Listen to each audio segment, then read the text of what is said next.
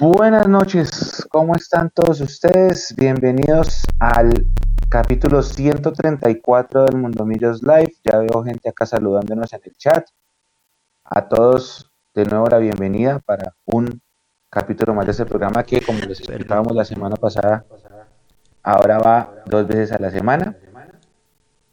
Ya han pasado dos días desde la gran victoria de Millonarios Nacional y una de la teoría que quería yo creo que se está empezando a hacer realidad. Voy a saludar a los compañeros de hoy. Eh, no sé si se vaya a unir más gente ahorita, vamos a estar pendientes, pero por ahora le doy las buenas noches al profe Carlitos Martínez. Bienvenido, profe, al, al Mundo Millos Live. Buenas noches para usted, para Nico, para Diego, Andrés, Iván, Nancy, Germán, José, que están ahí ya conectados hablando con nosotros ahí en el, en el chat.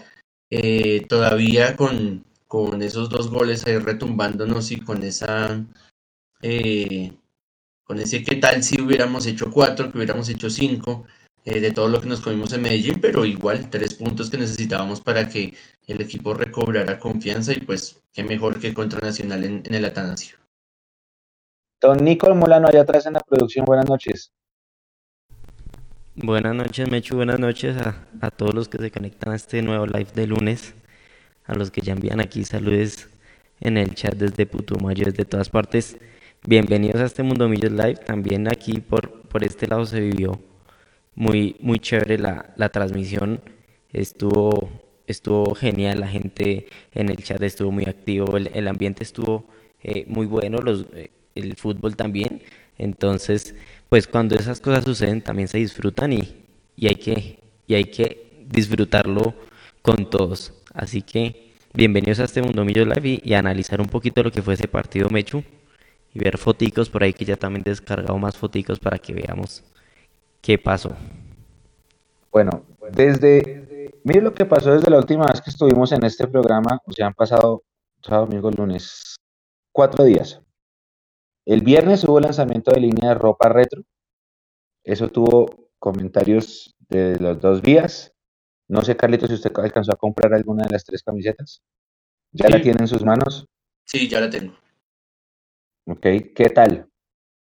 Pues mejor que las, que las dos camisetas que sacaron en los dos años anteriores, sí es, por lo por, digamos, la tela. Por ejemplo, la tela es mucho mejor, eh, la calidad es distinta, le da un plus el hecho que, ten, que sea una, eh, un número de camisetas limitado, solo son 2.000 camisetas por, por modelo y que cada camiseta tenga el, consecutivo. Yo creo que cuando vimos todos los consecutivos nos acordamos de la camiseta de Orgullo Embajador que tenía su consecutivo en la manga, esta tiene su consecutivo y, en esa misma plaquita donde está el consecutivo de las 2.000 camisetas está pues la firma del, del profe correspondiente.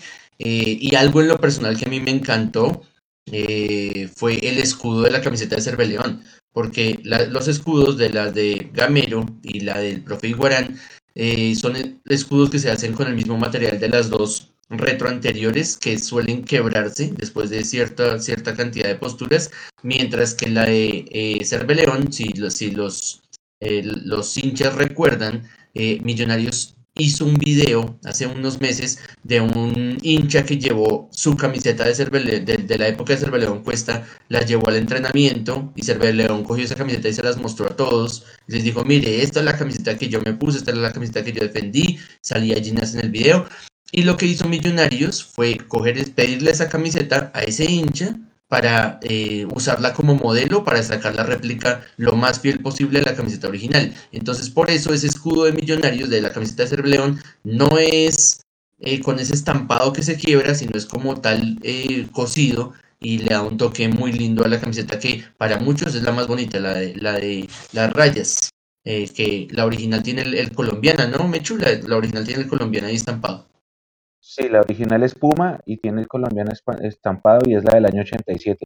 Pero yo no sabía que había sido un hincha. Yo pensé que era que él había llevado el closet de la casa, la había llevado al entrenamiento. No sabía ese, ese pedazo de la historia. Fue un hincha que la llevó y, ahí fue, fue cuando Cerveleón la cogió y se lo mostró a todos. Y un hincha, eh, yo tengo entendido que es un hincha que la sacó de su colección y le pidieron el favor a ese hincha eh, que se las prestara para ellos sacar la, la, pues, el modelo lo más parecido posible para esta camiseta retro. Ok, bueno, había una preocupación, por decirlo así, eh, por los modelos de las ediciones eh, retro anteriores, ¿no? La de los, bueno, no retro, las ediciones especiales marca MFC, la de los 75 años que salió azul y blanca, que muchas personas dijeron que era muy parecida a una anterior. ¿Se acuerda que hicieron el chiste de la, de la Stacy Malibu de que el sombrero es nuevo y que todo solo por eso había que comprarla? Em, y había como una, como una especie de prevención de eso. Y la otra que estaban diciendo las personas, porque pues habrá que ver, a mí las, las camisas yo no las tengo todavía, por eso me baso en lo que usted dice. Eh, la otra es que ese día cerraba el libro de contrataciones, ¿no? Ese día se anunció, el viernes se anunció al defensor Vanegas, el hermano de Ray. Yo siempre me acordaré de Ray por su mueca en la final esa de Pasto Junior. Este es el hermano que viene con malas referencias del Toluca, hay que decirlo. Uno se mete a buscar y la gente en el Toluca contenta porque el hombre se fue. Pero además, eh, también empezó gente a decir, esto fue antes del partido con Nacional, ¿no? Esto es todo antes del partido para, para que darle un contexto cronológico. Mucha gente empezó a decir que lo de las camisetas era un, eh, ¿cómo se dice? Es una, una fachada para pues omitir que la nómina se quedó sin ese otro delantero que estaban esperando. Y ahora, eh, ya hablando post partido de lo de lateral izquierda que comentó Gamero. Entonces, eh, ya hablando de todo eso, eso fue el viernes. El viernes también fue lo de Andrés Felipe Román, que Andrés Felipe Román se oficializa como jugador de Nacional y en una, me parece a mí, sorpresiva noticia, eh, sale en la de convocados. Eso antes del partido. El sábado, obviamente, mucha gente tenía pesimismo. Mucha gente pensaba que el equipo que no estaba jugando bien, que no jugó bien contra Bucaramanga ni contra Pasto, iba a perder en Medellín. Y el equipo, ¡pum!, da el golpe sobre la mesa porque no solamente gana, sino que se pasea en el Atanasio Girardot y le da una cátedra de, fútbol a Nacional que habíamos dicho acá el jueves que venía sin ritmo, que todavía estaba revolviendo su pretemporada, que sintió la inexperiencia de su arquero, muchas cosas, pero Millonarios gana ese partido muy bien. Y hoy la noticia es que Ricardo Márquez es el goleador del FPC y que Unión Magdalena está en la punta de lo más alto de la tabla. Ese es el resumen de lo que ha pasado en los últimos cuatro, cuatro días. Ese día, Carlitos y Nico, les voy a hacer la pregunta. Nosotros estábamos analizando qué pasaría si Millonarios gana el partido con Nacional. Y aquí ya me empezaron a insultar a Marco Gutiérrez en Facebook, pero la pregunta es, cuando, cuando, cuando me preguntaron a mí, yo les dije, si Millonarios gana el partido, las alarmas se van a pagar de una. Y del sábado para acá han pasado 48 horas y efectivamente yo no he vuelto a ver ninguna crítica a nada en Millonarios, a nada. Entonces la pregunta es, ¿así de inmediatista es la situación que se apagaron todas las alarmas, Carlitos? No, no, yo creo que Millos tiene que aterrizar, obviamente, los partidos contra Santa Fe y Nacional son una parte. Yo creo que inclusive esos dos partidos son más importantes que el partido contra América, a pesar que es, que es otro de los, de los grandes del fútbol colombiano. Pero más allá del contexto eh, y de la importancia de ese partido, juegues en Bogotá o juegues en el Atanasio, eh, hay que considerar que Millos viene de regalar cuatro puntos en, condición de local y las cuentas siempre son las mismas. El, campeonato tiene 20 fechas, 10 de esas fechas son en Bogotá y si Millonarios o los equipos, las cuentas de todos es ganar todo en, casa, eh, de esos 6 puntos perdimos 4. Y Millonarios lo que hizo fue recuperar 3 de esos 4 puntos perdidos en, el Atanasio.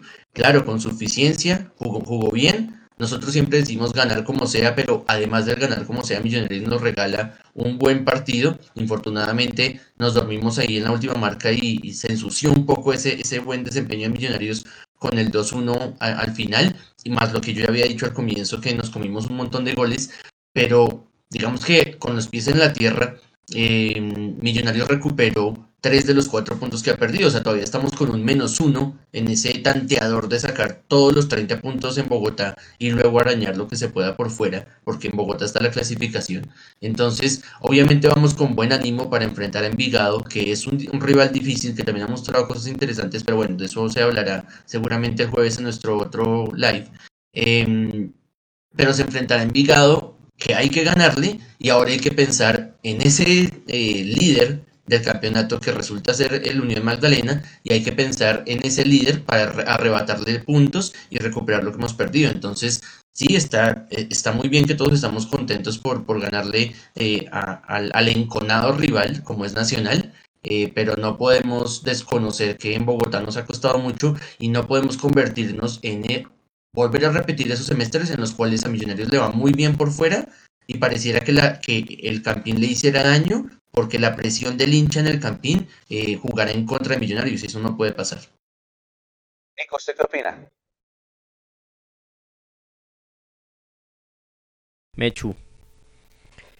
Pues las alarmas no creo que se no creo que se apaguen, ¿no? Hace ocho días eh, ah no fue el jueves el que se puso el, el título de que si era un momento decisivo yo creo que pasando la victoria hay un paso grande que se da en, en, confianza que, esperábamos obtenerle a este grupo. Yo creo que no le teníamos confianza al grupo todavía.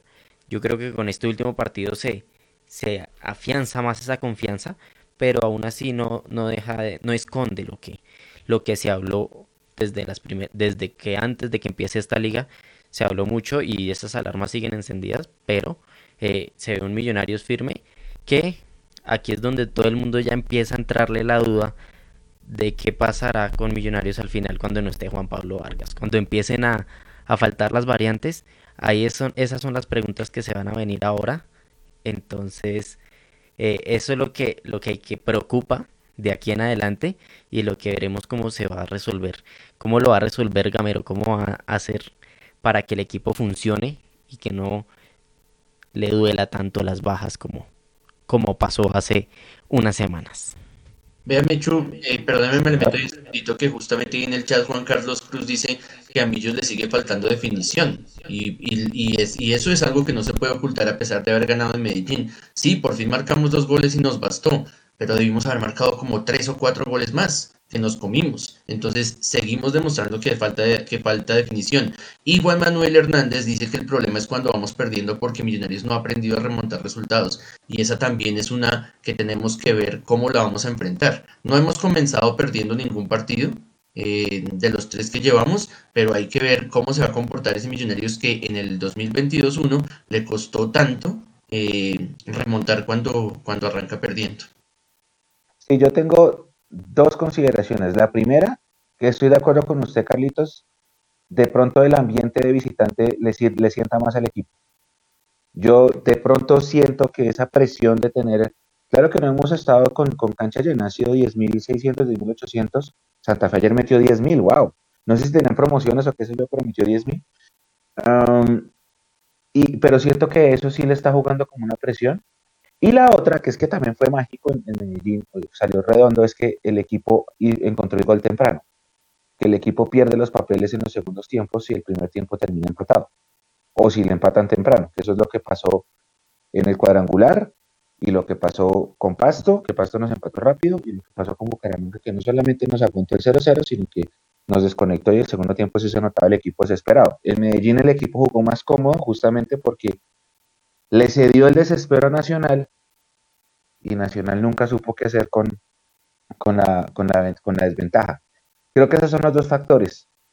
Eh, estuvo, estuvo muy fino haber hecho el primer gol antes de los 20 minutos. Creo que eso liberó la presión eh, allá en, el Estadio Atanasio Girardot. Y también está la gente, que ese es el, siguiente tema, pues la gente que, pues obviamente, el, el triunfo retumba más porque es de visitante, porque ya son cinco años, seis partidos sin perder allá, porque se gana jugando muy bien, que es ahorita, Carlitos, pero también porque es el triunfo número 100. Entonces, el hecho de que sea el triunfo número 100 le da un plus adicional, ¿sí? Por ser ese hito, llegar a esa, a esa marca, como en algún momento en 2007 como Anemerax fue el 100 contra Santa Fe, el 100 contra América ni se sintió, ahora que yo lo recuerdo, le ganamos en América el triunfo hace dos años y no se sintió. Eh, pero, pero entonces es la gente que también estaba diciendo, oiga, ¿por qué no jugaron así en cuadrangulares? O, gente que decía, esto ya para qué, el, partido que teníamos que jugarle así era el de cuadrangular. Entonces, muy bonita la victoria número 100, pero nos sacaron dos títulos. Y empezamos otra vez con el vaivén de, del tema de, lo que ha originado, sobre todo las críticas al, club. Y también hay que decir que en el club están, en el club sí hay una preocupación por todo esto, porque haber cambiado de hotel no es normal. Entonces, yo siento que sí se está, hay una preocupación, al menos eh, para, para, se trata de primar la protección, por ejemplo. No es normal haberse, no haberse quedado en San Fernando Plaza. No es normal. Y con todo eso llegó gente. La noticia se filtró, no sé cómo, no sé quién la filtró, pero alcanzaron a llegar algunos hinchas al hotel de concentración. No hubo, no hubo envío de nosotros porque yo no alcancé a llegar a tiempo. Pero sí vi unos, muchos hinchas ahí eh, que despidieron al equipo con todo y que, que era difícil. Pero todo eso también influye. Lo que pasa es que creo que esta victoria sí apacigua la cosa, Carlitos. Pues lo que pasa es que pues, no, alcancé a ver ahí en el, en el chat, Nico, de pronto que me regalé ahorita más tarde el nombre de un eh, oyente que nos está escuchando desde Palm Beach. Y dice él desde Estados Unidos que el tema es, el, problema para Gamero es cuando le parquean el bus. Entonces, obviamente, si, si consideramos que Millonarios va a jugar contra América contra Nacional, contra el Medellín en condición de, visitante. Obviamente un local que tiene cierta importancia o cierto nombre, no es un Envigado, no es un Río Negro, eh, va a salir a, buscar el marcador porque le quiere ganar a Millonarios. Entonces eso le permite a Gamero eh, buscar alternativas en ataque y buscar espacios para marcar. Entonces dice él, el, el oyente desde, desde Estados Unidos, que cuando a Gamero le parquean el bus, cuando se le cierran, cuando vienen a cerrarse y a, empatar, eh, o en el peor de los casos cuando logran un gol de visitante y ahí sí es que me, se meten eh, todos en, formación de 1-10 em, y que ahí Gamero es cuando no encuentra las respuestas. Entonces, eh, claro, es, es, importante haber ganado, es importante haber ganado en Medellín y a Nacional, sea cual sea la posición en la tabla, siempre hay que ganarle, pero no podemos desconocer que a Millos le sigue faltando gol y también por ahí otra persona decía en el chat que cuando Luis Carlos Ruiz nos falte por una, por una por acumulación de amarillas, por una lesión, si vamos a volver otra vez al, problema de, la falta de gol, porque él es el, en, en este momento es el goleador de Millos con dos tantos. A mí se me olvidó preguntar las razones por las cuales Eraso no fue. La verdad no caí en cuenta y si usted sabe, Carlitos, no, yo no supe por qué Eraso no viajó a Medellín. Eh, pero ya vamos a empezar a sentir el rigor de lo que sigue siendo una nómina corta. Superchat. Porque, ah, entró Superchat. Sebastián Sánchez, buenas noches. ¿Ustedes jugarían con dos delanteros entre los equipos que vienen a parquear el bus? Carlitos. Yo se la paso a Nico mientras yo la pienso. Pues, pues ojo que con lo del tema de cuando los equipos se echan atrás, el, técnico Bucaramanga, Piripi, le dio una, respuesta a Gamero y es que Gamero abusa del juego en corto. Sería ver si Gamero se le mide a cambiar esas estrategias de ataque. Ya cuando alguien ya le dice que está abusando del juego en corto, que es muy fácil defender el juego en corto de Millonarios, lo dijo. Entonces yo creo que Gamero tiene una respuesta, una respuesta por, por uno de los lados donde puede empezar a hacer algo y, y jugar con dos nueves no sé si sea una solución. No, al delantero, al delantero de ahora no le gusta. Exacto. Primero que todo se chocan. Segundo, al estar tan, tan cerca son menos, menos ofensivos. Ellos necesitan más espacios para poderse entender entre delanteros. Más que todo un 9 que no es ese pie que tiene ese tacto. Entonces no es para, para estar tan cerquita. Sí, al, delantero, al delantero yo no sé por qué no le gusta ya esa, esa fórmula. Se acostumbraron mucho a jugar al que fija los dos centrales y sienten que entonces que si ponen los dos se pisan espacios. Pero yo no sé, yo toda mi vida crecí viendo a Millo jugar con dos delanteros. Bueno, a Millo no, a todos los equipos del mundo jugaban con dos delanteros, hasta que Guardiola cambió la. Pero todo el mundo jugaba con dos puntas. Watson y Cosme eran los dos puntas de la 14. Y no, todo, a nadie le parecía mal. Pero ahora Lo que pasa es que en el fútbol moderno ya los dos delanteros es perder eh, uno es perder un hombre de marca en un esquema actual. La, la moda en, época de selección en los 90 era el 4-4-2 y nadie se movía de ese 4-4-2 y me acuerdo que Millonarios una vez tuvo una nómina pucha, no me acuerdo el técnico, pero fue en, en, la primera década del, del, 2000. Y me acuerdo que hubo un técnico que propuso jugar con, con línea de 3 y jugaba, y jugaba con 5 atrás, pero obviamente los dos carrileros súper sueltos y más tirados en ataque. me, me, parece que es en la época que, que tuvimos a Rubiel Quintana en la delantera, si mal no estoy pero yo me acuerdo que eso fue súper revolucionario y para los hinchas era algo novedoso porque por fin un técnico, no digo porque la gente lo estuviera pidiendo, obviamente redes sociales no era el furor en ese entonces, pero era muy novedoso que en el 4-4-2 del que nadie se movía, un técnico propusiera defensa de tres, tres centrales y, y soltaba a, los dos carrileros y era un problema para la marca. Después eso no, no, no fue tan, no prosperó tanto eh, y con la pregunta de, del superchat, eh, el problema es que cuando los equipos se cierran en, en Bogotá, sobre todo, es porque meten mucha muchos hombres altos atrás. Entonces, ¿qué pasa cuando el equipo está muy cerrado y no y es infructuoso el toque, toque, toque, toque de izquierda a derecha al centro, de izquierda a derecha al centro? Millonarios tiene que comenzar a jugar o le toca comenzar a jugar a los centros.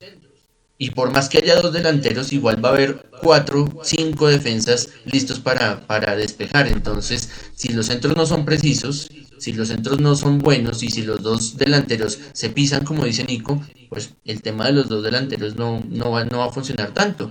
Pienso, por ejemplo, en el gol de Millonarios, que recordemos que Mechu lo hablaba en, su análisis en, la, en, el, en el video desde la Atanasio, que hace, no, desde abril no marcábamos de tiro de esquina. Eh, pero el tiro de esquina no fue bueno. O sea, el tiro de esquina eh, fue más, a mí me parece que fue más error de, del rifle Andrade que no sabe saltar. Y lo que hace apenas eh, Luis Carlos es encoger los hombros y, acomodar la cabeza para que le vaya al centro y tras de hecho al arquero se le pasa por el medio. Pero en, pero en sí, eh, Millonarios no es tan fuerte en los centros de, digamos, en el juego aéreo, cuando los centros son o de tiro de esquina o juego por los laterales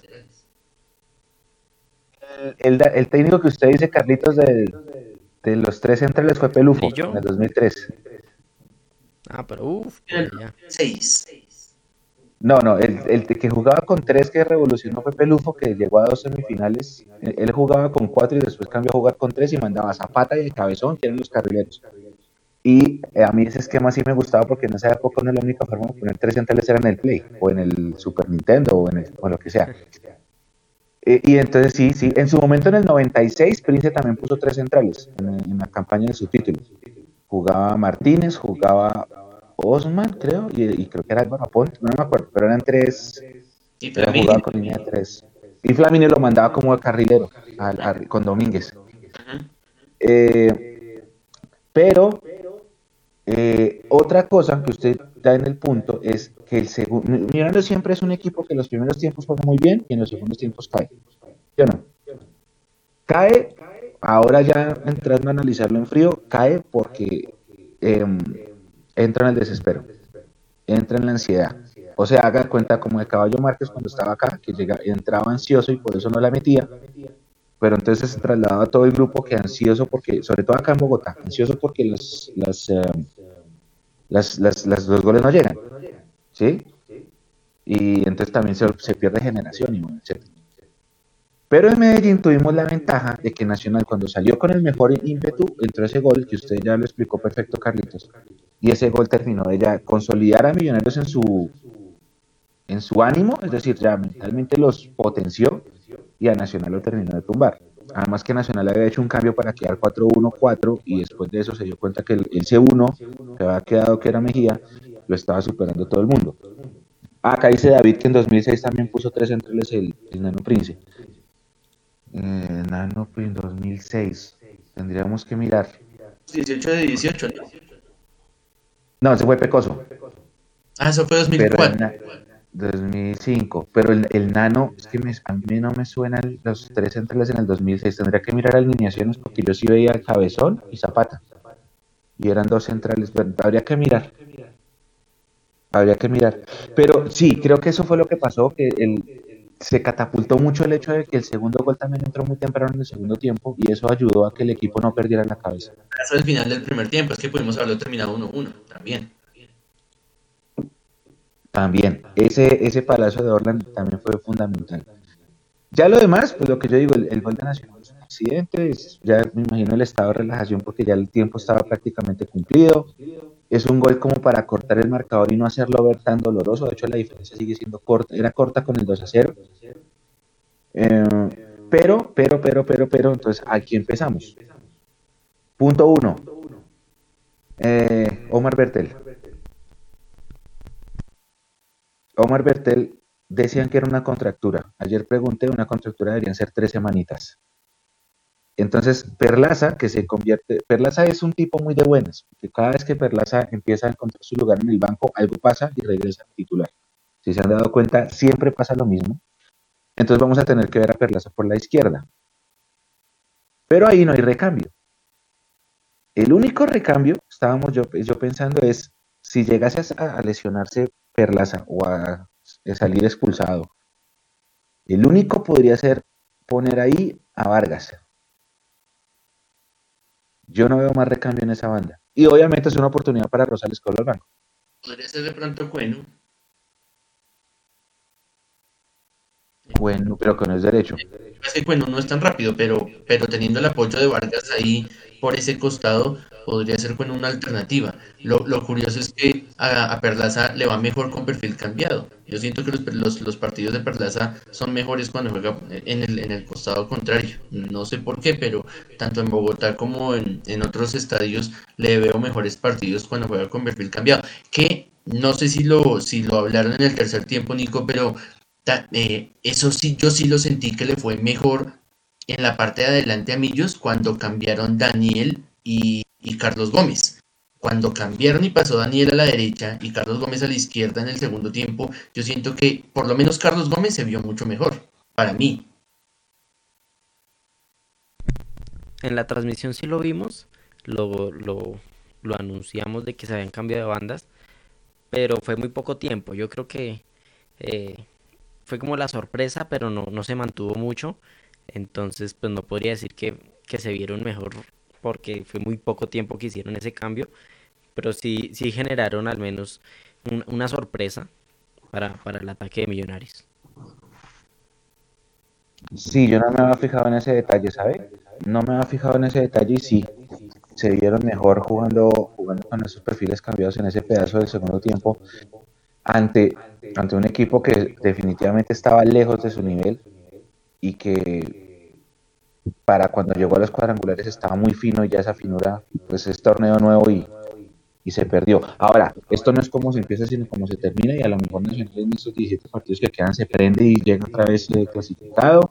Mire que el Torino perdió hoy en Santa Marta, eso no estaba en las cuentas de mucha gente. Así que, así que pues habrá que esperar. Ahora, ya sabiendo eso, entonces vuelve a haber una oportunidad para Rosales, porque Rosales tendría que ser el, lateral suplente que estaba haciendo Perlaza.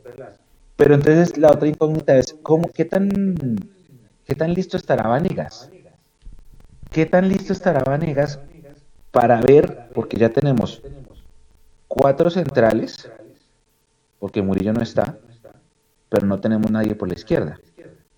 Por eso yo mencionaba Vargas de que toque, porque podemos cubrirlo con otro central y Vargas salir lateral.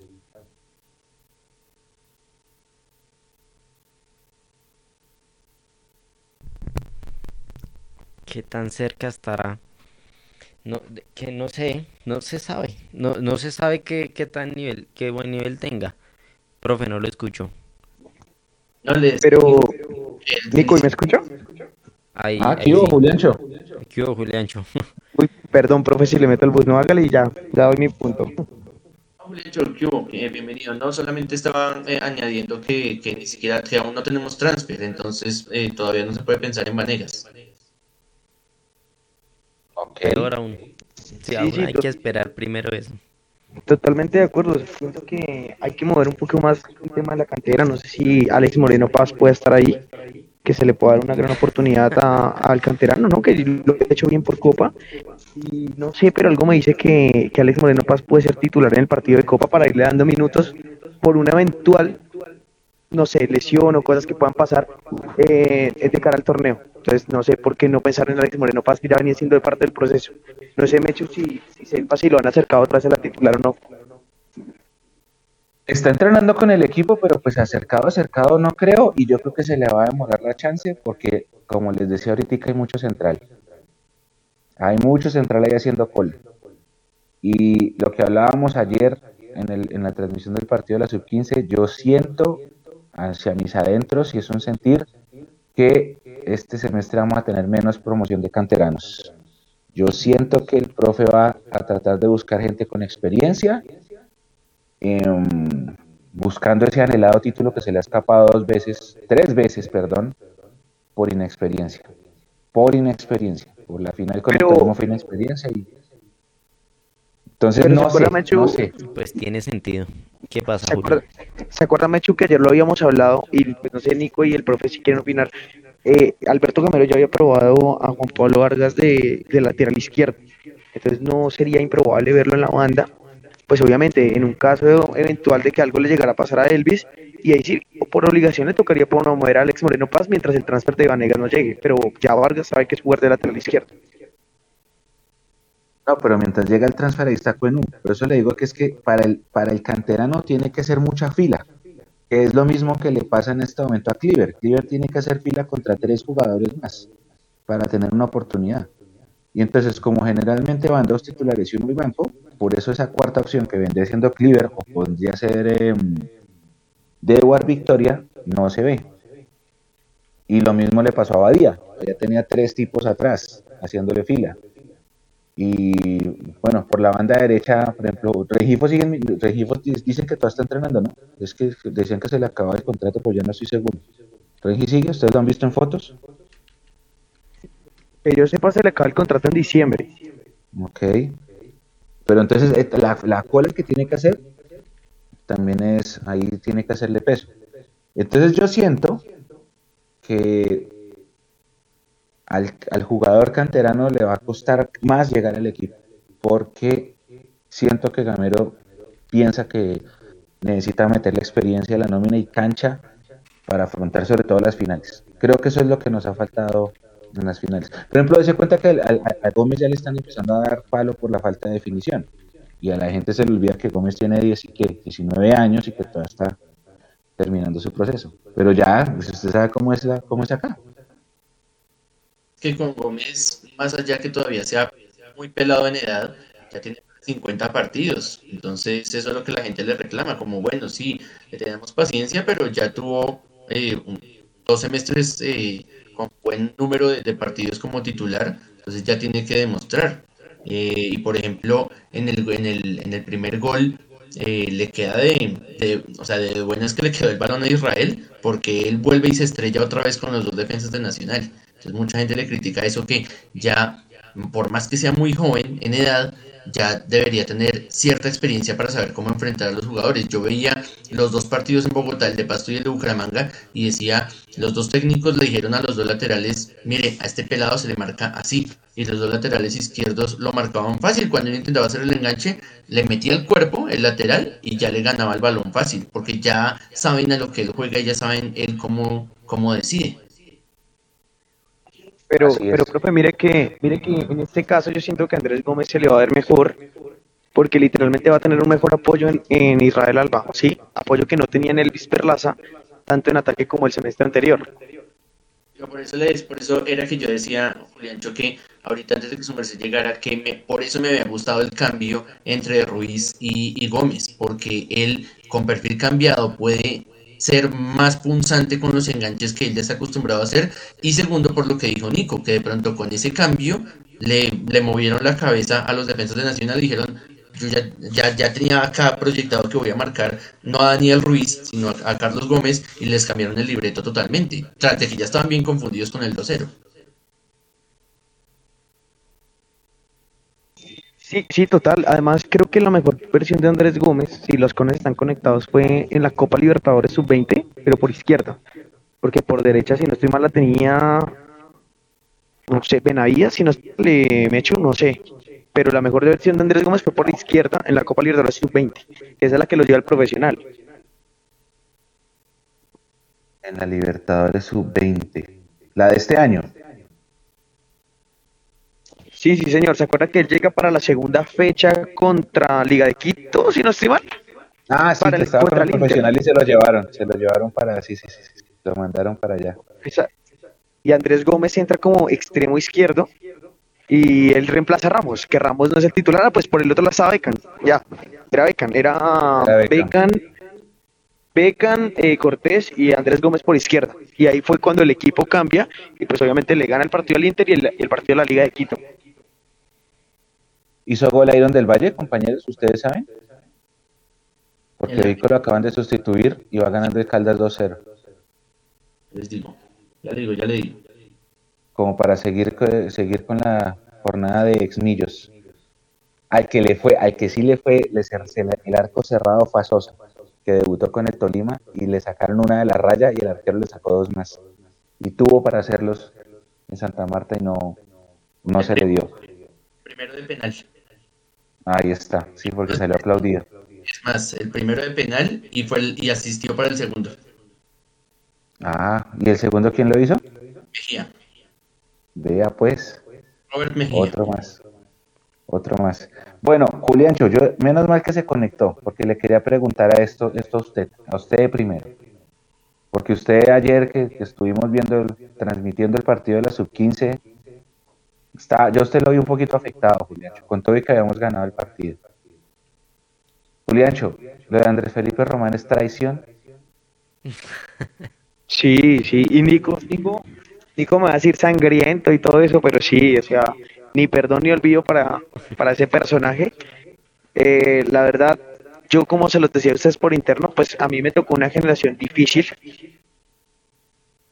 Y, y yo no viví lo de Andrés Pérez, que era como lo más cercano, o sea, así como de sentimiento bogotano, canterano, sí, digamos que Andrés Pérez obviamente uno lo, lo puteaba en el estadio, pero pues obviamente no, no, no, o sea, yo no viví tanto esa etapa de traición de Andrés Pérez, para mismo Fernando Uribe, pues la verdad nunca lo vi traición porque no eran tan del corazón de millonarios. Pero lo de Andrés Romano, o sea, un- una persona que hizo todas sus divisiones menores aquí, que era bogotano, que subía estados diciendo que era hincha de millonarios, subiendo estados, gritando los goles, una persona que se le recibió en el Dorado después de lo que le pasó con Boca, una persona que otros colegas le hicieron un trapo y de la mejor manera también se le trató de alentar y apoyar.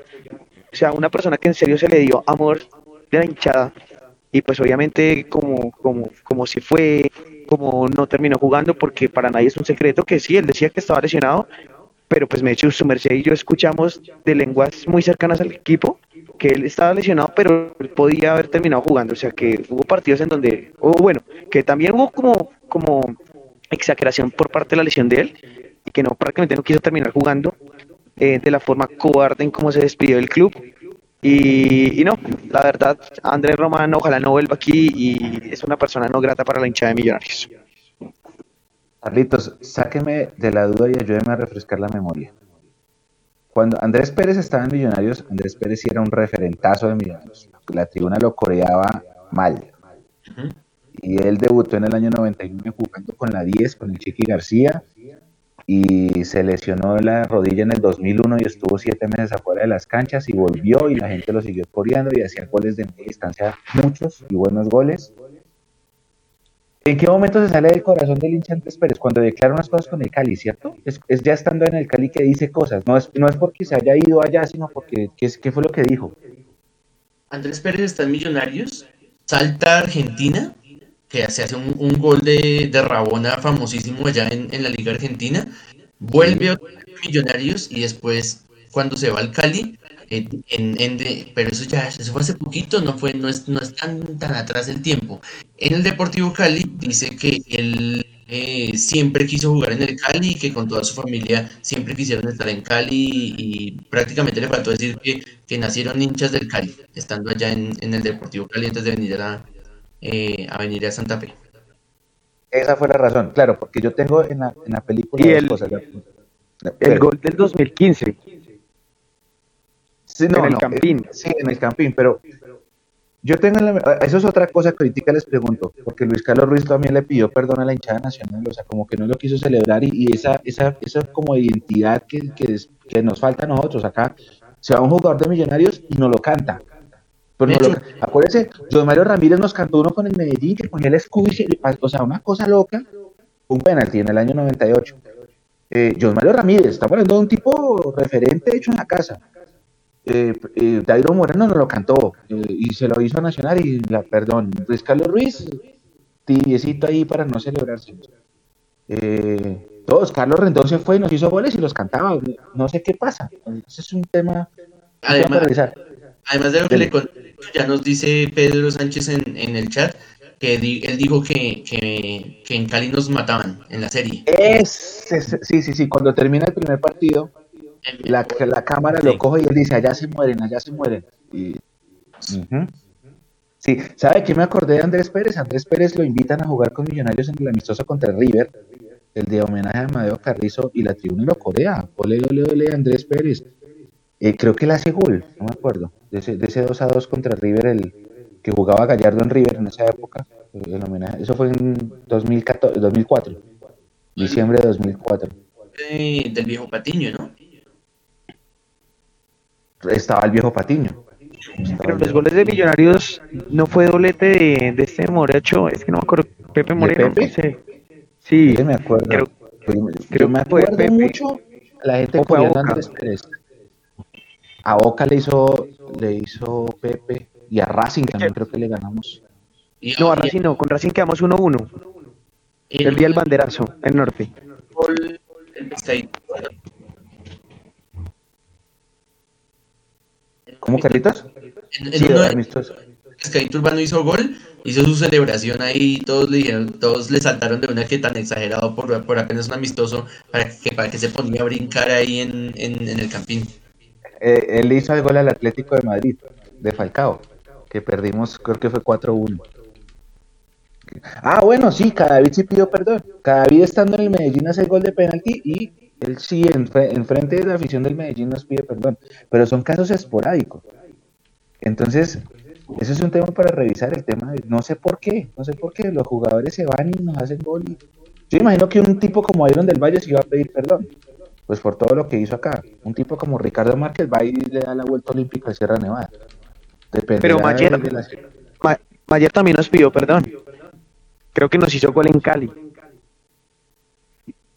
Mayer. cuando se fue, ¿A ¿No fue contra con Cortuluá? no, no, cre- sí, creo que fue en Palma Seca. Pero a mí no me suena que Mayer haya salido de Millonarios para el Cali. Sí, sí, sí, Carlitos, sí, él sale de Millonarios para el Cali y después del Cali termina en Cortuluá. Que es con ese equipo de Borja, eh, de Miguel Ángel Borja, sí, que clasifica a los ocho. Miremos. Ese equipo nos gana, nos gana acá. Pero yo no, me acuerdo si, si, si Mayer hace gol. Veamos. Esto fue Cortuluá, 2018 debe ser. 2017. Cortuluá. No, ganamos 2-1. Gana- Ah, esperen, no, espera, esto es de visitante. No, hay un partido en el que Mayer viene con Cortuluá que es en el primer semestre. Este, sí. No, no nos hace gol, sino hace las dos asistencias. Perdimos 2-1. Gol de Millos de Macalister Silva y Mayer hace las dos asistencias de Tuluá. Esto fue el 7 de mayo de 2016. Perdimos con Cortuluá 2-1 acá en Bogotá. Y con el Cali, Técnico- Mecho. Con el Cali me tocaría mirar, pero Mayer jugó en el Cali. Bueno, después sí, no sé, jugó, pero después de que se fue de Millos, no sé. Sí, claro, claro. 2015. Él, él estuvo en el Cali. No, lo- después de que se fue de Millos, lo único que hay con Cali es el, el un 1-1 allá de, de jugamos a las 11 de la mañana, ¿se acuerdan?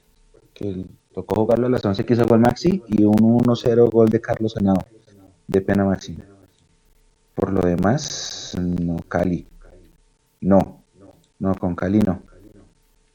Con Cali no. Pero sí, hay, que, hay que ver ese tema. Acá Juanse por interno está diciendo que lleva Iron tres goles. tres goles de Iron y tres el caballo. Son los dos goleadores del torneo. Después sigue Luis Carlos Ruiz que lleva dos. ¿Sí? Sí, lleva dos. Y Dani lleva uno. Entonces, em, con esa regla de los exmillos. ¿Usted qué opina, Carlitos? ¿Es traición lo de Felipe Román? Que nos desviamos un poquito. el agravan. Yo, yo trato de equilibrar la balanza y pienso en jugadores de millonarios que se hayan ido a Nacional. Entonces, se me viene a la mente de Iber Machado, eh, Harrison Notálvaro, eh, ¿quién más? Ustedes me ayudan ahí con nombres. Entonces, si uno revisa la lista de los, de los jugadores de millonarios que saltan a Nacional, el canterano es Andrés Felipe Román. Román es el único canterano de los que se van. Eh, Harrison es, es, de, del América. Eh, David Machado no sé de dónde, pero pues no es canterano de Millos. Y el, y Alianza Petrolera.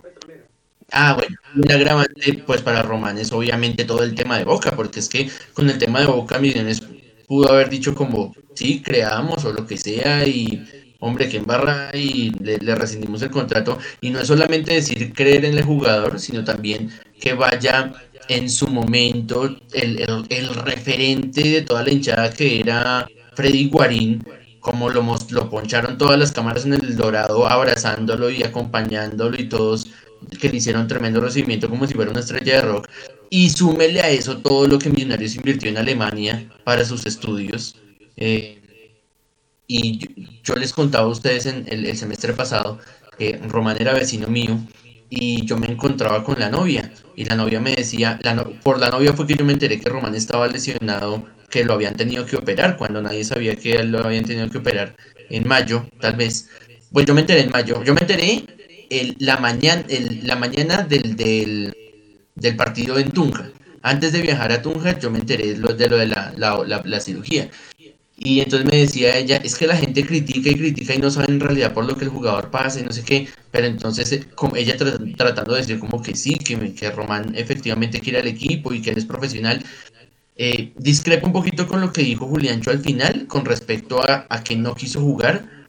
Y yo ahí le doy la derecha a Alberto Gamero porque así como pasó con Montero, si un jugador demuestra que no quiere jugar, demuestra que eh, no, está en buen nivel, pero no tiene como mucho interés en recuperarlo, pues Gamero no tiene por qué perder tiempo eh, convocándolo.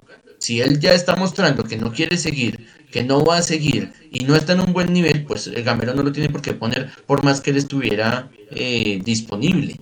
y para mí sí, es que vuelvo y digo, en mi, mi argumento inicial, él es el único canterano de esa lista.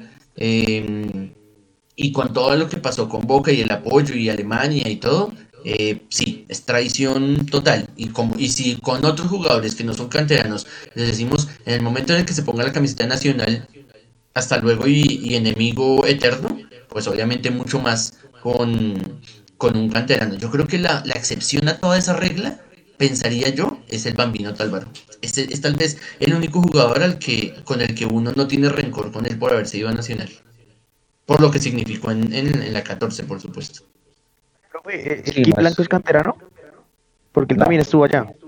No. Ah, ese es otro. Pero no, él no es canterano. Listo, gracias. Él no es canterano. Él, él juega un sudamericano sub-20 con la selección Colombia y de ahí lo llevan a Millonarios en el año 2009, 2008. Esteban Gutiérrez, que si nos hubiese hecho gol pedía disculpas, que ese, si ese ya cantó el pregón verde en el, en el, en el camerino con Nacional, ¿qué, disculpas va a pedir? Si nos, si nos llegara a hacer gol, se va corriendo a celebrarlo con su... Por supuesto que sí. Uf. Baila. ese era la...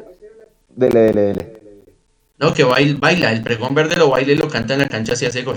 No, y se quita la camiseta, eso quién sabe que sí, claro, claro, porque, a ver, ese era el otro tema, lo de John Duque también es traición o no. Pero volvemos al, ese es el mismo factor de, de, diferencial, Mechu, eh, John Duque no es canterano de Millos. No, y la familia, la, familia, la familia de John Duque es hincha de Nacional a morir, o sea, él tiene raíces paisas, sí, o sea, digamos que era muy probable que John Duque pudiera terminar allá, Sí, además que John Duque, digamos que estaba fuera del país, no tenía club. Digamos que la parte profesional yo hubiera entendido a John Duque. A mí lo que me dio rabia de John Duque fue las declaraciones que dio en la rueda de prensa. Sí, eso, eso es lo que enerva la hinchada con John Duque, pero con el tema Román, viejo, es que, o sea, lo de Román fue un acto de cobardía, nunca salió a decir nada tampoco. Y pues para todo el mundo fue un coletazo que de la nada termina ya y tras de leche en el banco de suplentes. Es que eso es lo raro. Eso es lo raro porque la versión de, Carlitos es verdad. Si, si Carlitos tiene eh, cercanía con, por ser vecinos con el círculo cercano del jugador y en mayo 1, que es el día de Millonarios Patriotas, le dicen que hay una operación hace dos meses y que una operación, yo, entendíamos que eran que seis semanas afuera, ocho semanas afuera, a mí me llamó mucho la atención, bueno, que lo firmen no importa, porque ya eso estaba diciendo un secreto a voces, pero lo firman y lo ponen entre los convocados, obviamente Nacional para calentar el partido lo pone como la imagen de los convocados, y eso a mí fue la mejor señal, porque cada vez que calientan el partido en la previa ganamos. Lo mismo los de Munera Isman que se pusieron a calentar que de Millones era el Liverpool criollo y fue y sí les pegamos un baile. Pero entonces esa, esa, esa, esa jugada de ponerlo de una vez entre los suplentes, a mí sí me dejó que pensar, porque si él estaba recién operado, entonces, ¿qué, qué tan cierto? O sea, ¿cuál es el verdadero nivel de él? Y ojo, ojo, ojo, porque conociendo a nuestro archirrival, lo que se viene en los próximos días va a ser una rueda de prensa con el en el que van a transcribir todo lo que él diga y seguramente él va a ser la gran John Duke y se va a pifiar. Entonces otra vez se va a avivar el tema el día que lo pongan a declarar. Que no se les agarra lo que sea pronto. Por eso a mí me llamó la atención que, esté, que haya estado presente, listo, está bien, firme, pero que lo hayan mandado al banco de suplentes. Finalmente no jugó, pero sí me llamó mucho la atención ese tema con, con respecto a, Román. Obviamente ya el expediente Román, y entre más temprano que tarde lo entendemos todos mejor. Yo entiendo que mucha gente como Julián, ayer estaba completamente salido de los archivos en el centro de Bogotá, imagínense. Eh, yo entiendo que la gente está dolida, que la gente pues no le gustó lo, lo, que pasó, que era algo que ya se venía viendo.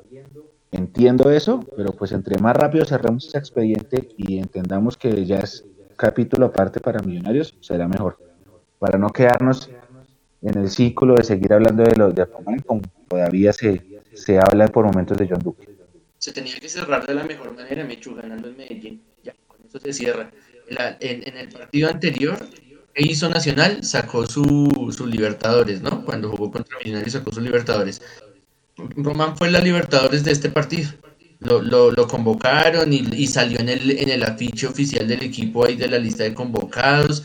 Eh, fue fue el de, para tribunear, simplemente para tribunear, porque el equipo comienza perdiendo el primer tiempo, le marcan recién comenzando el segundo, la solución es meter un lateral derecho, pura tribuna.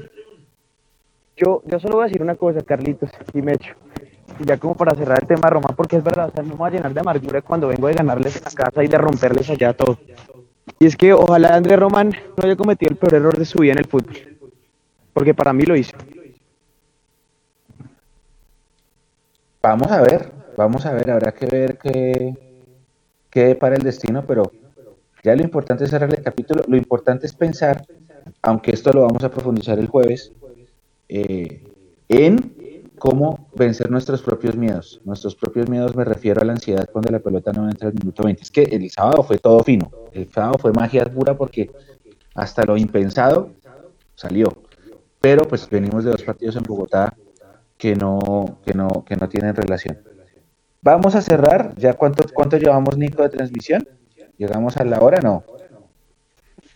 Ya estamos eh, ya cerrando aquí a la hora. Bien, ahí mientras ustedes terminan de cerrar el tema Román, les estaba poniendo la tabla de reclasificación, Mecho.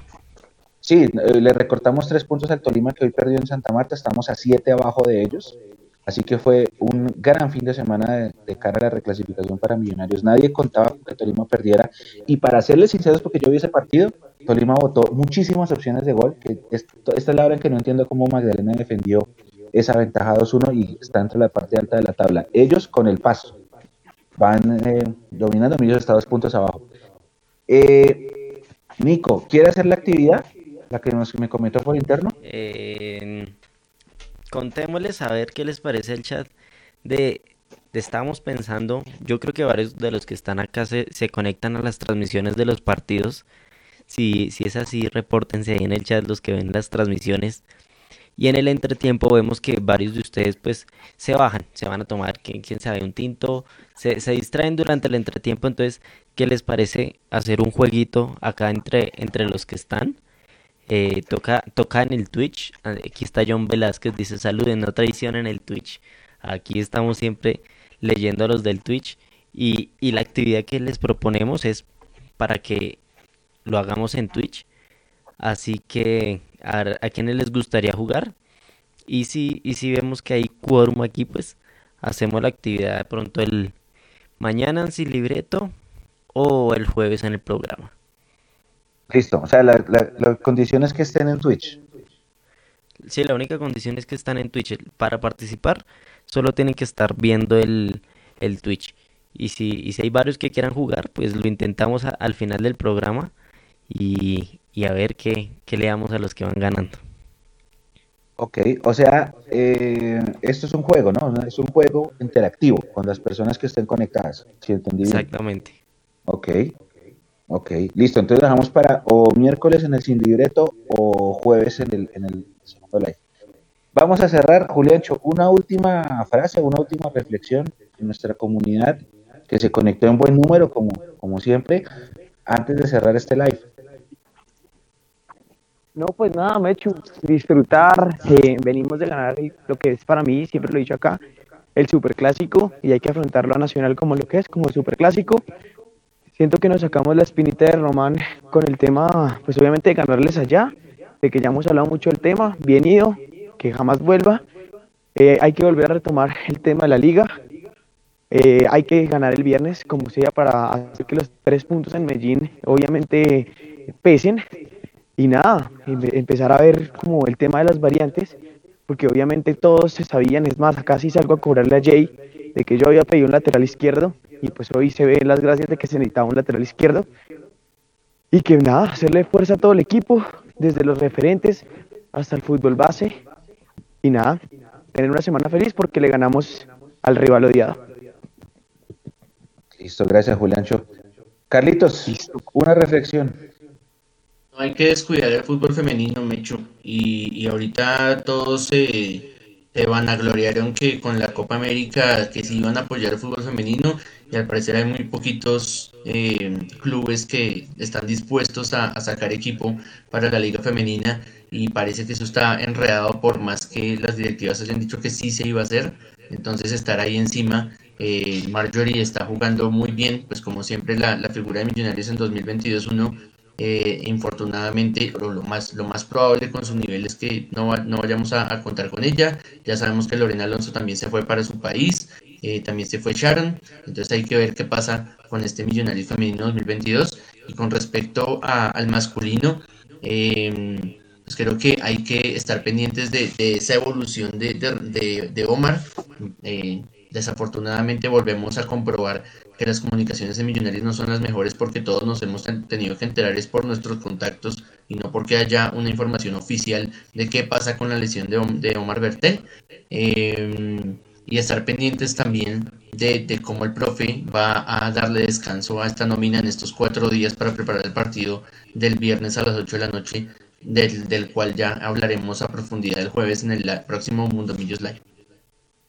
Gracias, Carlitos, por estar con nosotros hoy lunes. Nico. Mechu, no, agradecerle a todos los que siempre se conectan aquí en el, aquí en el programa y, están activos en el chat. Mira, y John Velázquez y Andrés dicen que de una, que ellos se meten a jugar y, y también entramos nosotros, los, todos los del equipo de Mundomillos. Aquí, aquí por debajo de cuerda hicimos una, hicimos una prueba anoche y, y nos reímos bastante ahí con, con las ocurrencias de, de, de, todos estos mientras íbamos jugando. Entonces, invitados a que también como que aprovechemos esos espacios que nos da la tecnología como para compartir aquí como comunidad, los que ya son habituales que se conectan con nosotros, entonces hacer ese tipo de, de cosas. Eh, no siendo más, también me despido, Mechu. Nos vemos mañana entonces en Sin Libreto. 8 de la noche, Mechu estaremos anunciando ahí por nuestras redes sociales. Atentos. Sí. Entonces, firmes que aguante Mundomillos y démosle. Gracias a todos, gracias Nico, gracias Carlitos, gracias Julián, a la gente que estuvo conectada, corto, un programita de una horita para hablar de fútbol sabroso, para hacer lo que nos gusta, que es sentarnos con amigos a hablar de lo que nos mueve la pasión. Hay más, más por analizar. Viene una previa contra Envigado el jueves, viene el, el sin libreto que tendremos el segundo capítulo el miércoles en la noche. A todos muchas gracias por estar con nosotros ese pequeño ratico. Si no se lo alcanzaron a escuchar o se lo quieren repetir, esto va a quedar en los agregadores de audio como en tercer tiempo siempre queda en Spotify y en Apple Podcast. Desde mi parte, un abrazo gigante. Nos encontramos el nuevo miércoles y no se pierdan, no se despeguen de nuestros contenidos porque el cubrimiento no para. Un abrazo. Chao. Chao, chao.